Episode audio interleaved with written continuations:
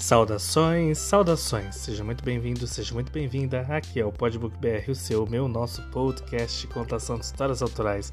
E em breve também coautorais, não é mesmo? Pois nós traremos aqui o livro Visceral, feito em parceria com os Parceiros no Papel, um grupo de escrita coletiva que vocês podem acompanhar lá no Facebook e também no Instagram com esse mesmo nome, Parceiros no Papel. Então, pessoal, chego para convidar vocês para conhecerem meu livro Nós Pandêmicos, os nós que muitos de nós tivemos que lidar no novo normal. Livro esse que está disponibilizado lá no Amazon para quem tem Kindle Unlimited, sai gratuito. Para quem não tem, por um precinho bem camarada. E aí é isso aí, nós tivemos um atraso nos episódios, o cronograma tá complicado, também estava com a voz muito ruim, mas espero que você não largue a minha mão esteja aí pronto para o episódio de hoje. Então, Abra bem os seus ouvidos. Boa viagem.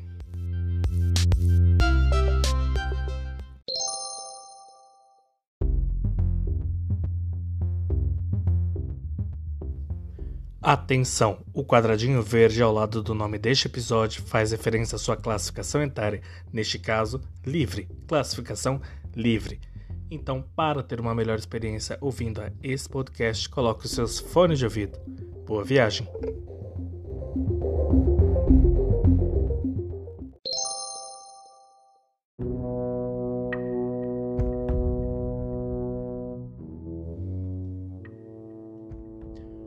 Os invasores. Milhares de anos atrás, e lá estava ela de novo, Terra, o planetinha azul, terceiro a contar da estrela média na periferia da galáxia em espiral, um dos três colonizados naquelas imediações, antes da partida princípio não parecera mais provisor que os vizinhos, tampouco mais atraente que aqueles dos sistemas próximos e até mais antigos. Quando os tripulantes olharam de fora, viram diversas coisas inesperadas. Primeiro, o vizinho menor estava visivelmente já estéril, e o outro tinha um clima infernal. Mas a terra.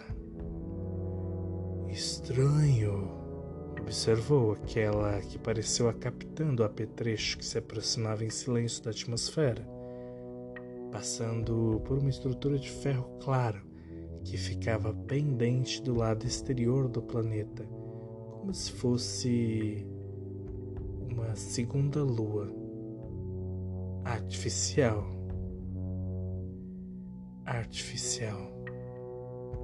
Intocada, seja lá quem tivesse colocado aquela estrutura menor flutuando fora do planeta, eles certamente ou não tinham percebido qual era a da Lua, ou eram tão primitivos quanto as feras bípedes e aquelas quadrúpedes que tantas vezes fizeram vítimas em seu povo, até que se cansassem partissem para colonizar terras muito mais longínquas, terras do passado, cuja luz jamais chegara a ponto de ser vista por outros pares de olhos. O aparelho entrou em órbita, não foi interceptado. Teriam aqueles novos habitantes perecido antes da volta deles? Seus colonizadores originais? Seria uma armadilha? A nave descia à medida que as nuvens iam ficando menos volumosas e as questões iam se avolumando. No chão, nem sinal da versão que conheceram antes de partir. Protegida por uma espécie de campo de força, uma verdadeira atmosfera faturada, a nave riscava o céu escuro na direção do subsolo a ansiedade estivera a mil, mas nem sinal das feras. Porém, muitas luzes. Os dinossauros foram extintos como um meteoro. Viria descobrir depois um deles. Em um rasante, o aparelho passou muito próximo de tocar o solo. Estava em uma fazendinha do interior das terras, um lugar onde a promiscuidade do excesso de iluminação dava aos operadores intergalácticos a impressão, vista de cima, de que estariam em chamas.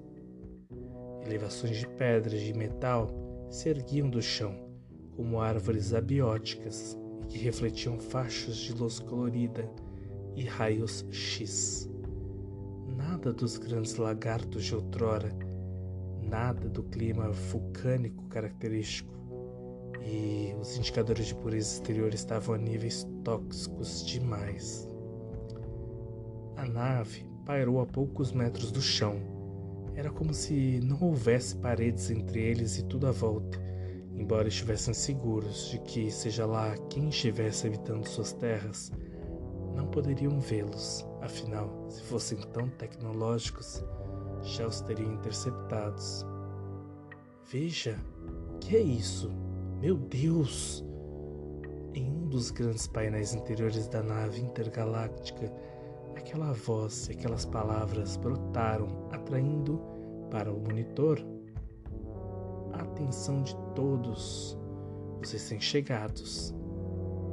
Dois olhos, uma boca, duas entradas nasais, braços, pernas, corpo sustentado apenas em dois pés. Sem dúvida, eram muito parecidos com os navegadores. Telepaticamente, um fez o sinal ao outro, enquanto as criaturas corriam pelo descampado como ratos. Aquele que estava no comando deu um estalo de dedos e um facho de luz atingiu um deles, e este quase instantaneamente começou a subir, arrebatado pela nave. As cabeçorras se entreolharam medida que o corpo estranho ingressou por uma entrada que se abriu no centro. O corpo pairou, indo parar em uma maca. Humanos! Um dos tripulantes vociferou, emulando uma voz e uma língua parecidas com aquela da criatura que momentos antes ecoou pelo interior da nave, quando o agora paralisado ser foi capturado e eles se chamam de humanos. O tripulante tornou a repetir, mas dessa vez de modo telepático aos demais, enquanto se banqueteava de modo instantâneo de todas as memórias de sua cobaia, como um scanner que vê num filme em velocidade elevada. Vai ficar tudo bem, falou a voz na cabeça do homem, estirado na maca que para a confusão daqueles que o arremataram, estavam sendo estranhamente chamados daquilo que julgavam não ser invasores.